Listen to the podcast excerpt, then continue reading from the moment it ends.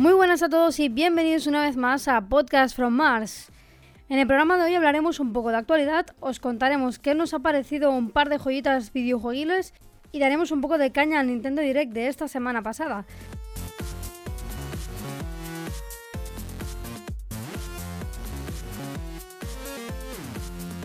Obviamente todo esto no podría hacerlo sin el lobezno del equipo. ¿Cómo estás, Circen? Bien, Anuski, sabes que sin haberlo deseado te ha salido un pareado, ¿no? Sí, con eso de bienvenidos una vez más a Podcast from Mars, sí. Lo tenías pactado ya, ¿no? Claro que sí, está ahí todo en el guion, está todo en el guion. Pues muy bien, como siempre. ¿Y tú, Anuski?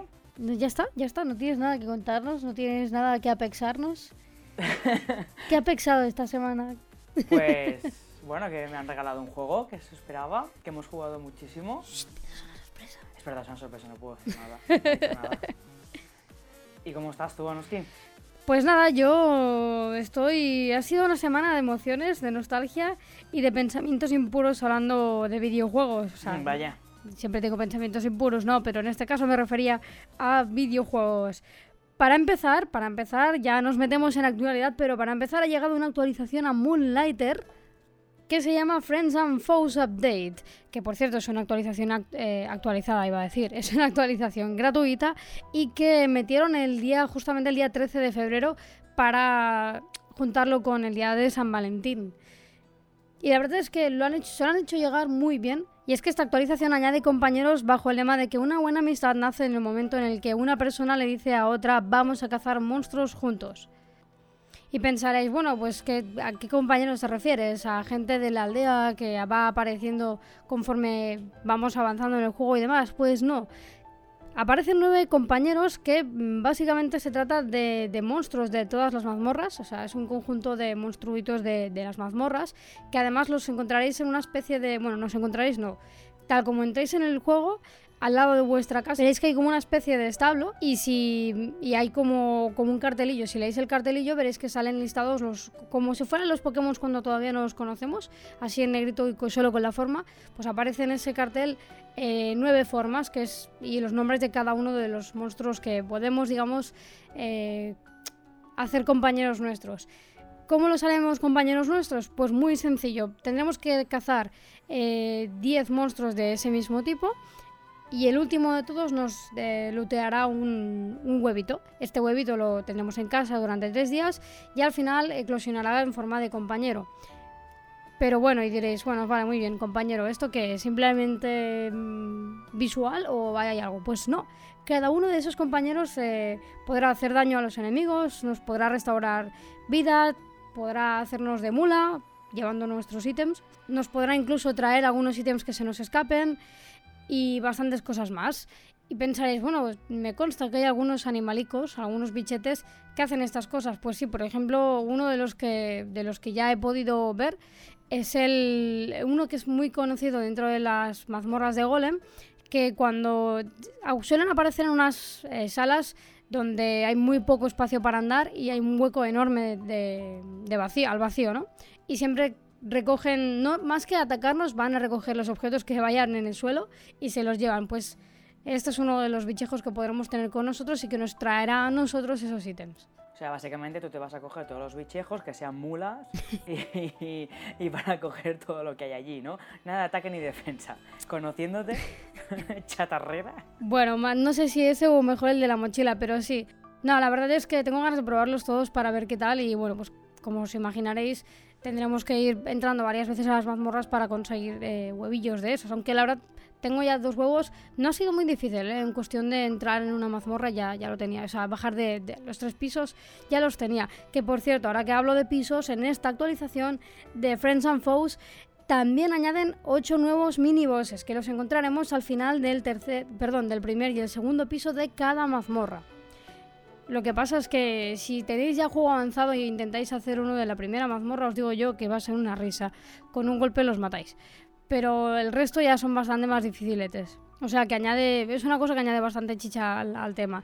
Luego tenemos también eh, Xenon's Campfire, que Para los que no lo sepáis, Campfire es, es hoguera. Y resulta que cuando visitemos las mazmorras de noche, Zenon, que es el viejete quejica de siempre, nos esperará allí para contarnos historias de Rinoka. No sé si os habéis dado cuenta, pero el lore de, de Moonlighter sí que es verdad que tiene una historia y demás, pero aparte de los libros que nos cuentan el porqué de cómo están hechas las mazmorras y cómo salieron los bosses y demás, no hay mucha información acerca de Rinoka, pues es el momento de aprender cosas eh, del yayete este. Por otro lado, una cosa que me ha gustado muchísimo también acerca del lore es que también añaden eh, las historias de Tomo. Tomo es una, resulta que es una amiga de la infancia de Will, pero parece como que allí en esa relación había algo más, ¿no?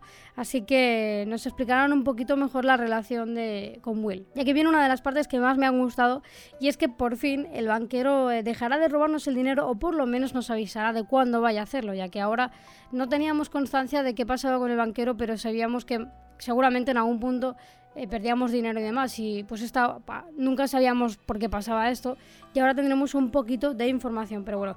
Y por cierto, no sé si lo sabíais, pero hay algunos logros que se tienen que conseguir con la escoba. A muchos de vosotros os habrá pasado que perdisteis la escoba o la vendisteis o la dejasteis por ahí pensando que no serviría de nada y la cagasteis, ¿no? Porque hay logros que están relacionados con la escoba. Así que que sepáis que ahora van a estar en el retailer para que lo podáis volver a comprar. Que son logros de estilo mata a un boss con una escoba. Tal cual, me acabas de decir uno de los, de, los logros.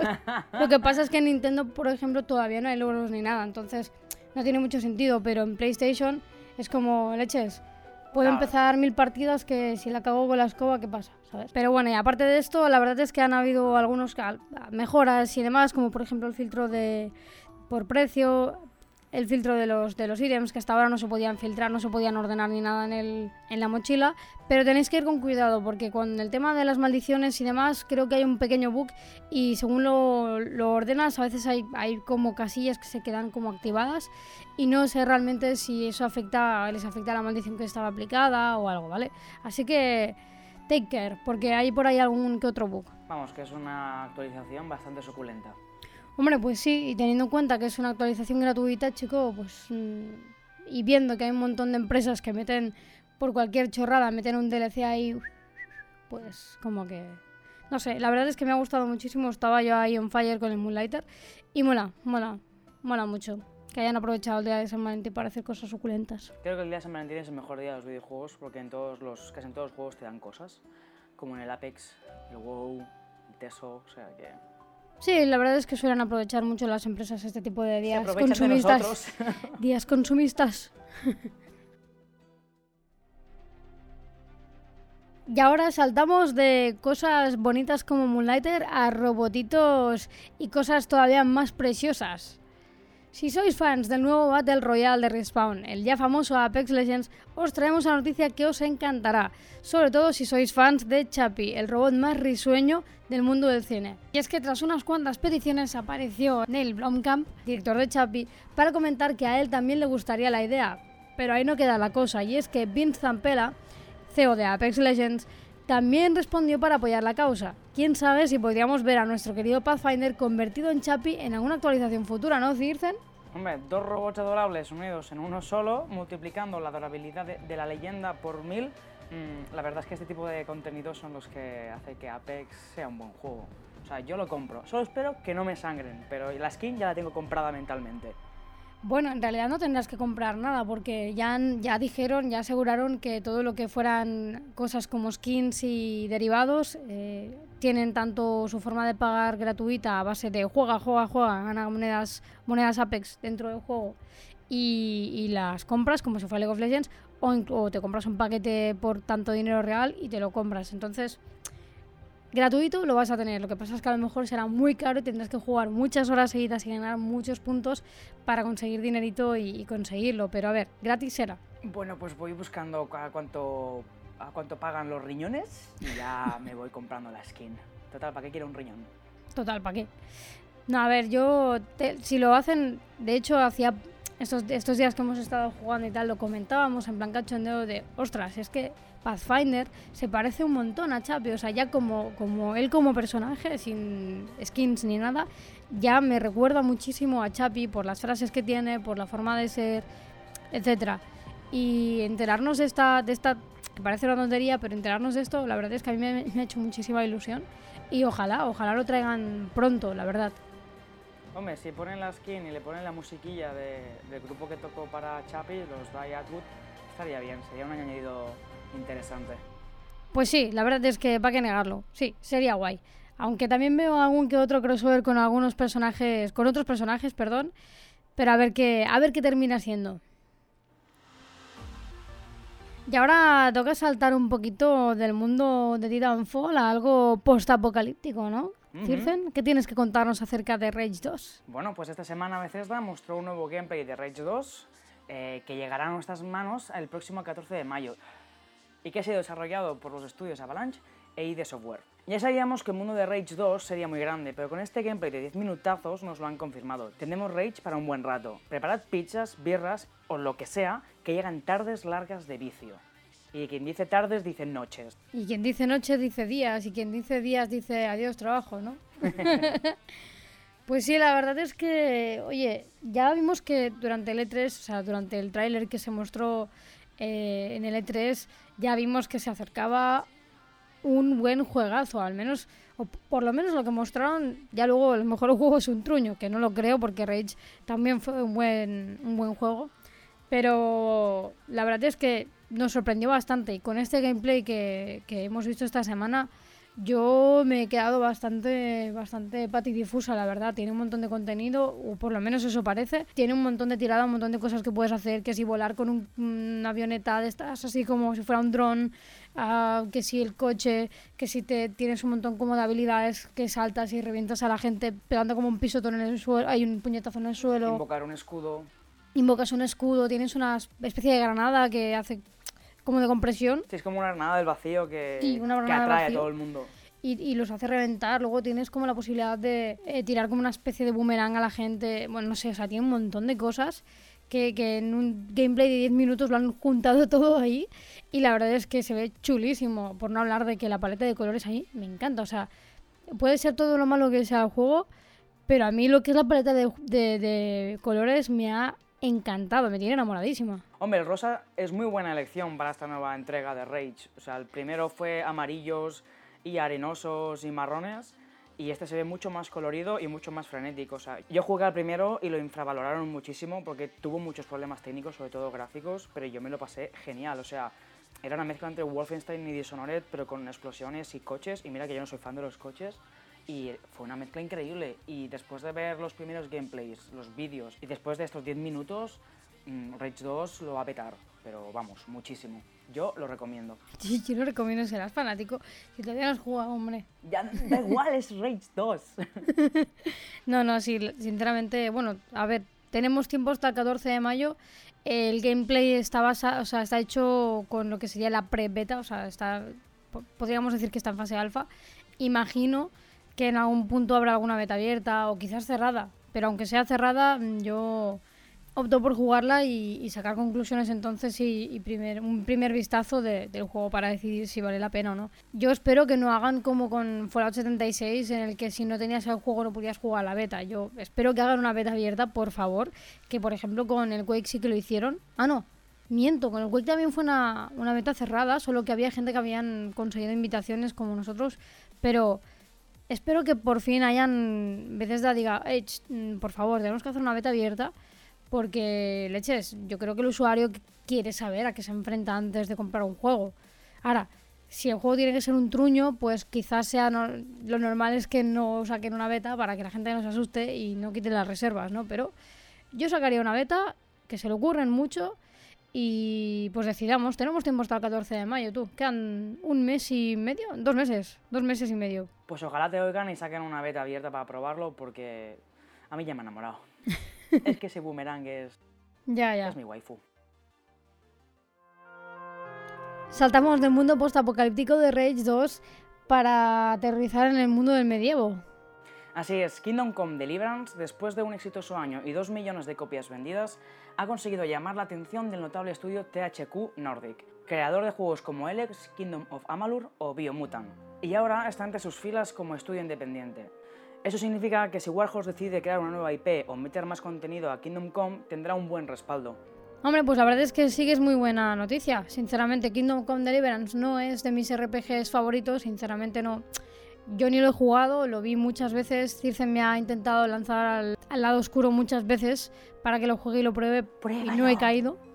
Pero sí que reconozco que tiene muy buena pinta y la verdad es que es muy buena idea. Y qué leches, hay veces que se agradece, ¿no? Que estudios como THQ Nordic, que son estudios grandes, estudios eh, notados, se fijen en videojuegos indies y videojuegos que quizás tal como están desarrollados ahora, con el poco soporte que han podido tener, pues tienen algunas faltas, algunas cositas que podrían mejorar y que únicamente con un gran soporte detrás se pueden hacer, ¿no? Yo espero que a partir de aquí Kingdom Come pueda seguir eh, engrandeciéndose y que por lo menos si en este caso el Kingdom Come como tal no, no se hace más grande, no, no, no crece, no, no se hace maduro, pues que por lo menos puedan sacar otro del estilo o que sea un Kingdom Come 2 y pues que puedan meter toda la chicha que no han podido meter aquí, ¿no? Hombre, la verdad es que después de la campaña Kickstarter que les salió genial y los tres DLCs, espero que con la ayuda de, de THQ Nordic puedan sacar los siguientes capítulos que ya prometieron, porque es lo bueno, que la historia tal y como acaba en, en este primer capítulo se queda muy abierta y les deseo muchísima suerte y que tengo muchas ganas ya de tener en mis manos todos los capítulos que vengan por delante, porque es muy buen juego. Pues bueno, espero que de verdad les vaya muy muy bien.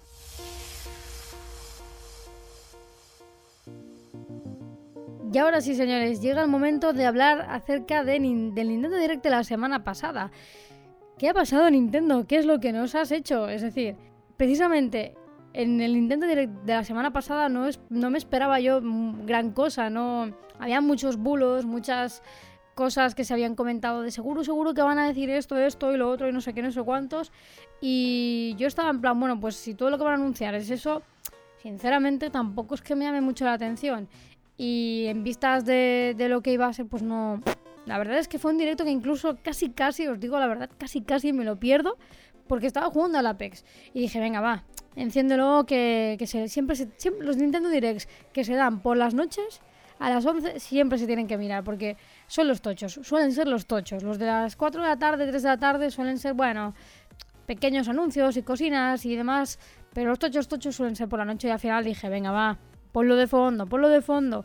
Y ya os digo yo que mis dos compañeros que estaban jugando al Apex conmigo terminaron de mí hasta los audios y nunca mejor dicho porque les reventé los tímpanos. Por eso perdimos.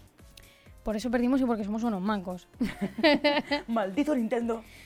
No, pero ahora fuera bromas. ¿Qué ha pasado con Nintendo? Por el amor de Dios.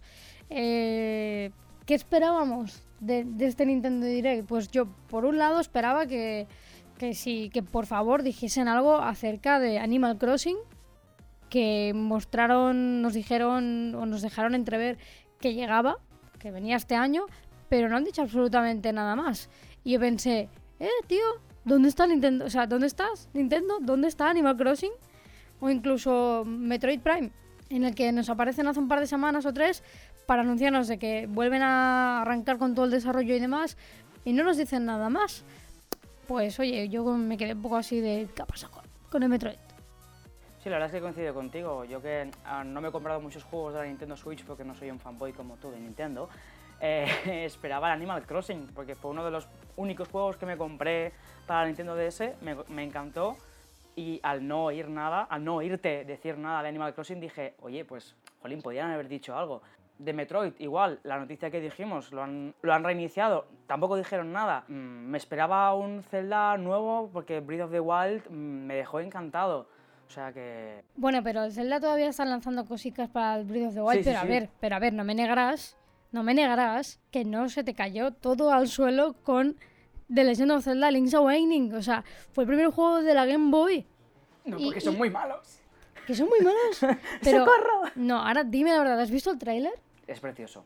Es muy bonito. O sea, ¿qué ha hecho Nintendo? Ha creado un monstruo. O sea, lo primero que hice fue ir a mirar a Amazon a ver si se podía reservar ya el maldito juego y todavía no se puede reservar. Pero sabemos que llega este 2019, así que ir preparando hígado, carteras, mmm, las esquinas de las calles. Vuestros hijos. Vuestros hijos, lo que sea vuestras almas, porque tendréis que vender muchas cosas para afrontar este 2019. Además es que después de todos los anuncios se ha quedado una lista de lanzamientos que la tengo aquí delante y es que me está dando un patatú solo de leer todo el contenido que, que llega este 2019. O sea, para empezar tenemos el Unravel 2, que llega, nada, aquí poco, el 22 de marzo. Yoshi's Crafted World, que llega el 29 de marzo y que ahora hablaremos de él. Ahora hablaremos de él. Que tenéis la demo disponible para todos los despistados, tenéis la demo disponible ya en la eShop. Luego el Super Mario Maker 2, que por fin, o sea, llega en junio y que por fin eh, ya no es un refrito, ya no es lo tenemos en Wii U, lo reconvertimos y lo pasamos a la DS y ya está. No, no, no. Es un nuevo Mario, Super Mario Maker que además ya se, se pudo ver en el Nintendo Direct que podríamos editar cosas relacionadas con Super Mario World, por ejemplo. Así que, y un montón de contenidos nuevos y cosillas guays, así que tiene muy buena pinta. Por otro lado, el Dragon Quest Builders 2 que por fin han anunciado que vendrá el 12 de julio. Llega mi cumpleaños, por favor. Mm, mm, vaya, vaya. Luego el Dragon Quest 11S, Ecos de un pasado perdido, que llega en el otoño del 2019. Y también tiene una pintaza que flipas. Por otro lado tenemos Captain Toad Treasure Tracker, al que llega por fin el modo cooperativo. Ya sabemos que podíamos jugar con otra persona que gestionaba la cámara y todo el rollo, pero por fin podremos jugar con otro compañero. Además del DLC que llega, que sí que es de Trinku Trinku, de pago con bastante más contenido, eh, nuevos mapas y nuevos mundos y, cositas. Luego, Hollow Knight, Silk Song, que sería como la continuación de, Hollow Knight, con una jugabilidad que parece muy mejorada en comparación con la que, con la que fue el, primer, el primero de, Hollow Knight. Y también llega este 2019, señores. Canelita en rama. Luego tenemos el Animal Crossing, que ya hasta hemos dicho que todavía no sabemos nada, sabemos que llega en 2019, pero ¿qué pasará con él? No lo sabemos. Otro de los que yo esperaba que dijeran algo es Pokémon RPG 2019. Digo 2019 porque sabemos que llegará este año, pero tampoco dijeron nada de nada y fue uno de los que yo esperé que por lo menos eh, sacasen algo más que el anuncio de que llegan tres amigos relacionados con el juego, que es el, entrenador, Squirtle y Bulbasaur si no me equivoco, porque Charmander todavía no lo hemos visto. Luego tenemos el Demon X Machina, que llega también en verano, Fire Emblem Three Houses, Darksiders War Mastered Edition, el Oninaki, que es de los creadores de Am Setsuna y Lost Sphere, y luego tenemos un poco el refrito de Final Fantasy VII y el 9, que para mí es de mis favoritos y ya lo tenéis disponible, por cierto, a 22 euros, me parece que está un poquito caro, pero yo los pago, no pasa nada. Luego también tenemos nuevos amigos que vendrán de Street Fighter y Snake y demás. Que ya los tienen reservados y comprados y ya no, están todavía no, todavía no. Espiritualmente ya están aquí. Espiritualmente sí. Y luego tenemos la sorpresa de, de qué ha pasado, o sea, qué, ha pasado con el Tetris. Acaban de sacar un Tetris que se llama Tetris 99, que es un formato Battle Royale. Lo que os estaba diciendo, ha quedado una carta de lanzamientos de este 2019 para Nintendo. Ya no sé ni lo que digo ni cómo hablo pero, pero ¿qué hacéis Nintendo? O sea, estáis haciendo que, todos los que somos nintenderos vendamos nuestro alma para podernoslo comprar todo y, reservarlo todo. Ah, espera, y se me ha olvidado, se me ha olvidado, se me olvidaba casi, casi. Astral Chain, el nuevo juego, la nueva IP de Platinum Games, donde han colaborado Hideki, Hideki Kamiya, que es el director de Bayonetta, y Takashi Taura, que fue el diseñador de Nier Automata. O sea, Madre del amor hermoso, madre del amor hermoso. Pinta pintazo, un juego juegazo. Sí, y que sepáis que sale ya este 30 de agosto. O sea que, que ni siquiera es un juego que, que vayan a, sacar dentro de dos años ni nada por el estilo. Que es como, Dios mío, que llega, que llega ya, ya, a 30 de agosto. O sea, falta súper poco, muy poco, seis meses. falta muy poco. Es decir, siempre cuando llega el E3 estamos todos en plan, ¡oh, el E3! ¿Cuántos anuncios? ¿Cuántas cosas van a venir? No sé no sé cuántos. Pero todos sabemos que para Nintendo no existe E3. Anuncian muy pocas cosas en el E3. Siempre son los Nintendo Directs de las noches donde dicen, venga, vamos allá, ¡pam! Y, pegan el bombazo con, con videojuegos como Astral Chain, que tiene una pintaza, señores, que flipáis. Ya que está aquí mi super emoción. A todo esto sigo diciendo que yo esperaba más información del Animal Crossing, del Pokémon y de Metroid Prime. Aunque aún así no me quejaré de nada. La verdad es que no siendo fan como tú de Nintendo, mm, todos los juegos que han anunciado tienen buena pinta. Puede que le eche un ojo y puede que la mano también al Fire Emblem, porque me gusta ese estilo de, del rol japonés. El Astral Chain también tiene buena, buena pinta, aunque creo que alguien me mataría si me lo comprase antes de jugar al Nier. ¿Y cuál más? Sí, la información sobre Animal Crossing me gustaría que nos dijeran algo para ya poder comprarlo y vender mi alma a Nintendo una vez más. Pues sí, otro juego que deberías probar es el Dragon Quest, ya que independientemente del Builders, que es otro...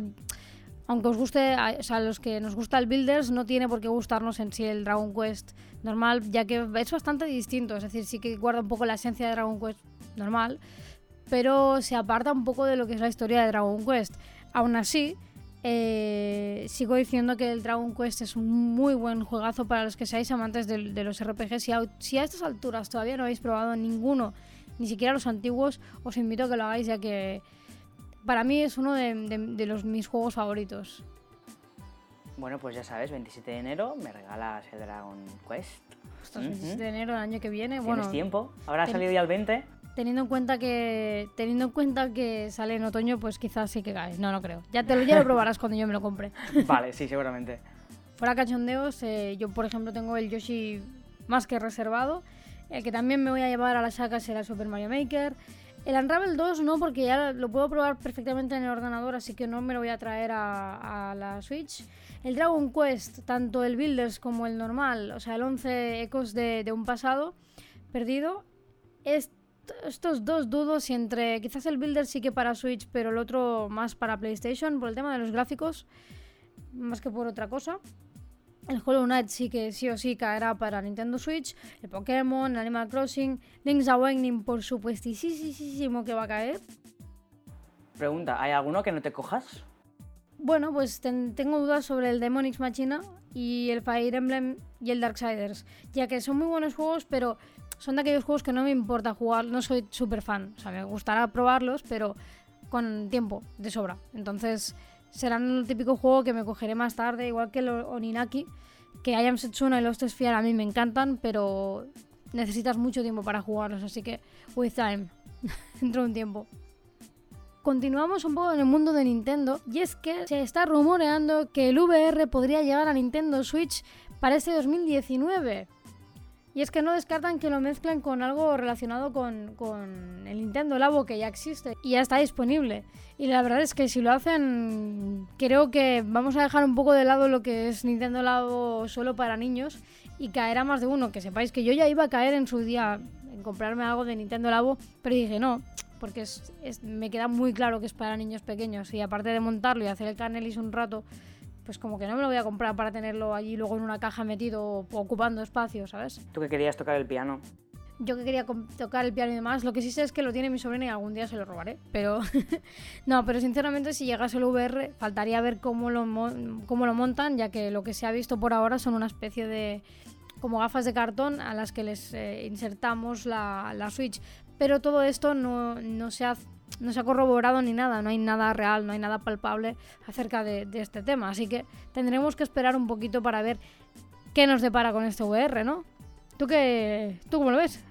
Bueno, no soy muy fan de los VR porque tampoco he jugado mucho y me marean, pero viendo lo guay que es Labo y lo famoso que se está haciendo los juegos VR, puede ser una mezcla interesante. Sería probarla y a ver cómo lo van a implementar todo, pero oye, chapo para ellos y para quien lo haga. Hombre, teniendo en cuenta, teniendo en cuenta que los mandos de, o sea, los Joy-Con, como tal, yo creo, o por lo menos es, mi sincera y humilde opinión, yo creo que Nintendo son los que es la empresa que más se ha acercado a, lo que sería una buena jugabilidad mm, a nivel de mando y, y juego, ¿no? Porque sin ser VR, tú con los Joy-Cons ya haces un montón de cosas relacionadas con, o sea, que se podrían relacionar perfectamente con un juego en VR. Por ejemplo, sin ir más lejos, el primer juego que sacaron que era One, One to Switch, me parece que se llama, que tiene un montón de chuminadas, un montón de minijuegos y tal, que para jugar un rato y hacer el canelo con la gente que venga a tu casa, pues está bien, pero ya está. Pero si os fijáis en cada uno de esos minijuegos, sinceramente, es muy buen contenido, o sea, tiene muy buenas cosas y es el claro ejemplo de todo lo que puede abarcar, o sea, todo lo que puede dar de sí los Joy-Cons eh, de Nintendo. Yo creo que eso mezclado con un, con un concepto VR puede estar muy, muy bien si lo enfocan bien y si, lo, y si montan un sistema que, se pueda, donde se pueda apreciar bien el, VR y que no nos cree un dolor de cabeza inmenso después de jugar un rato limitado a 20 minutos, como nos pasa con, con algunos juegos de PlayStation. Yo creo que puede dar mucho de sí. Ya digo, la parte difícil, que es conseguir una muy buena jugabilidad realista con los mandos, ya la tienen hecha. El resto yo creo que puede venir solo, casi. Ya veremos, a ver cuándo lo, cuando lo vendan. Pues sí, ya veremos cuánto tiempo tardaremos en comprarlo, ¿no? Y en probarlo. En comprarlo tú, Anuski. Dicho esto, vamos a continuar un poquito con, el con la temática de Nintendo, pero para comentar qué nos ha parecido Yoshi's Crafted World, ya que hemos probado por fin la demo. Bueno, yo la he probado, Circen ha visualizado cositas, pero bueno, sinceramente creo que, bueno, es más de lo que me esperaba, al menos con la demo mm, es lo que me ha traído, esa sensación que, con la que me he quedado, ya que me parece una mezcla entre el Wally World y el Yoshi Story de Nintendo 64. Cuando yo probé Wally World ya dije que para mí era un muy parecido a Nintendo 64 y era como revivirlo y he vuelto a tener esa sensación. A mí todos los juegos de Yoshi, empezando por el Yoshi's Island y siguiendo con el, con el de 64, me gustan muchísimo. Así que ya por ese lado me iba a gustar. Pero es que además hemos... Eh, han montado un juego en el que puedes interactuar prácticamente con todo el contenido que hay delante de tu pantalla. Es decir, tendremos mapas en los que todo parece como de papel y son manualidades y cositas. Y cualquier cosa que nos llame la atención podemos intentar lanzarles un huevo que seguramente eh, si les damos nos den un bonus de monedas o cosas. Obviamente siguiendo con la temática de lo que es Yoshi, pues tendremos que ir recogiendo flores sonrientes, las monedas rojas, conseguir un mínimo de monedas eh, doradas normales para que nos den un bonus, tener todos los corazoncitos, esos corazoncitos sonrientes que siempre salen en los Yoshis, pues tendremos que coleccionarlos también. Y luego, para pasar de unos mapas a otros, siempre tendremos que intentar resolver, eh, encontrar, o sea, va a venir el Bowsy, nuestro pequeñito, queridísimo Bowsy, para intentar hacer que nos tengamos que quedar allí encerrados y que no podamos salir de esa zona, esa isla o esa pantalla. Y nosotros tendremos que recuperar lo que, lo que sea necesario para poder pasarnos la pantalla. Y aquí no termina todo. Una vez nos la hayamos pasado, las pantallas tienen un reverso. Y es que en esos reversos tendremos que visualizar dónde se esconden nuestros puchis para ir a buscarlos, recolectarlos y salvarlos de nuevo. Además, en cada mundo, por lo que hemos podido intuir en la demo, eh, cuando terminemos con los, con los distintos mapas, habrá un robotito que nos pedirá que pasemos algunos em, desafíos por él, como por ejemplo buscar manualidades concretas en cada uno de los mapas.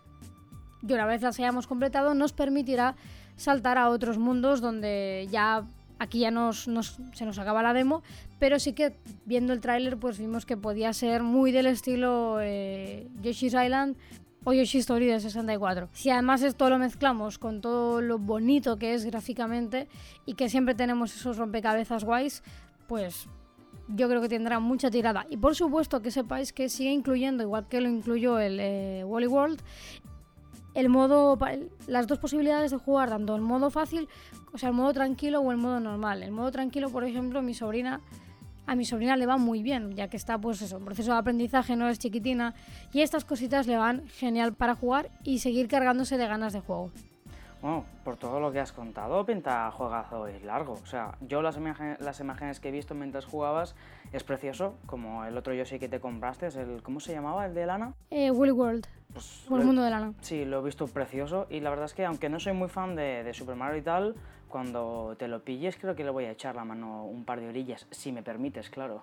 Sí, ya sabes que yo no tengo ningún tipo de pudor en dejarte de jugar. Sí, pero me estará controlando. Pues claro, ahí con el, con el control parental. Solo cinco minutos, vale. Pues bueno muchachos, os invito a que si no habéis probado la demo y, y tenéis dudas, que lo hagáis, ya que por mi parte tiene muy buena pinta y el primer vistazo que he podido echarle me ha gustado muchísimo, no me defrauda.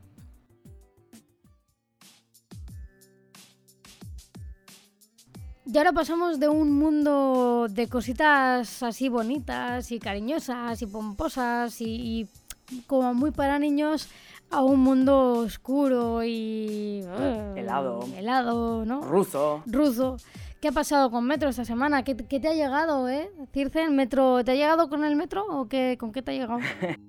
Bueno, pues sí, me ha llegado con el metro y con unos amigos de una noche fantástica, porque yo no tenía pensado comprarme el pedazo de metro Exodus y ellos lo sabían que yo estoy ahorrando, estoy en modo austeridad, no puedo comprarme juegos y dijeron, oye, pues ya que fue tu cumpleaños, vamos a regalártelo. Así que ha sido una sorpresa muy grata y helada. ¿Y cómo han sido tus primeros minutos en el Metro Exodus? Más que minutos han sido como dos horas, creo que he estado jugando. Y la verdad es que yo ya sabía que me iba a gustar, como me gustaron los dos primeros, así que ha sido una pasada. La verdad es que han mantenido detalles y jugabilidad de los antiguos, han mejorado muchas cosas. Ahora puedes eh, modificarte las armas de una manera mucho más extensa, tienes que explorar muchísimo. O sea, la exploración está muy bien recompensada porque tienes que coger recursos para crearte las modificaciones. Te puedes crear las curaciones, los filtros de la máscara de gas, las municiones, o sea que lo han extendido mucho más. Eh, lo que es los disparos los he encontrado más difíciles porque ahora las armas realmente tienen mucho retroceso. También el sigilo es mucho más prioritario que en los otros juegos. Aquí no puedes ir a saco, o sea, no eres un super soldado, él es alguien que como te meten, como te metan tres tiros, estás muerto ya. Y aparte la historia, la historia, lo poco que llevo me está encantando, o sea, tiene unos giros de argumentativos increíbles y es eso, o sea, lo poco que he visto en dos horas me está encantando y tengo ya ganas de, de seguir jugando, de a ver a ver dónde depara la historia de, de Artyom y de su esposa Ana. Pues la verdad es que tiene muy buena pinta. Yo lo poco que he visto a Circen jugar ya, ya sé que me va a gustar. A mí Metro me gusta, así que no creo que defraude. Y por lo que he visto tiene muy muy buena pinta y parece que lo han que le han mantenido el cariño que, que siempre te ha, ha tenido Metro. Sí, la verdad es que estoy también pensando en pillarme el tercer libro, o sea que sabiendo que está, un añadido más a la biblioteca. Pues bueno, muchachos, ahora sí, vamos llegando al final del podcast y vamos con, como siempre, con la ronda de ¿a qué estás jugando, Circen? Pues a Metro, como no, y también no pienso abandonar a Apex, o sea que estoy en un a dos manos. ¿Y tú, Anuski? Pues yo nada, sigo aquí con el Moonlighter, que ya yo creo que me falta poquito ya para terminarlo. Y obviamente pues le he dado también esa oportunidad a Apex desde la semana pasada y me está gustando mucho, solo que ya han llegado los, los chetos, así que tenemos que ir con muchísimo cuidado. Aún así, me gusta mucho. ¿Le vas a dar una oportunidad al Metro? Hombre, tanto, pero primero tengo que terminar un montón de cosas. Así que nada muchachos, espero que la semana os esté yendo muy bien, como siempre, y si no, que lo que quede de semana hasta el viernes y el fin de semana sea tranquilo, sea llevadero, y nos vemos la próxima semana. Un besote a todos. Nos vemos, hasta la próxima. Adiós. Yeah, boy.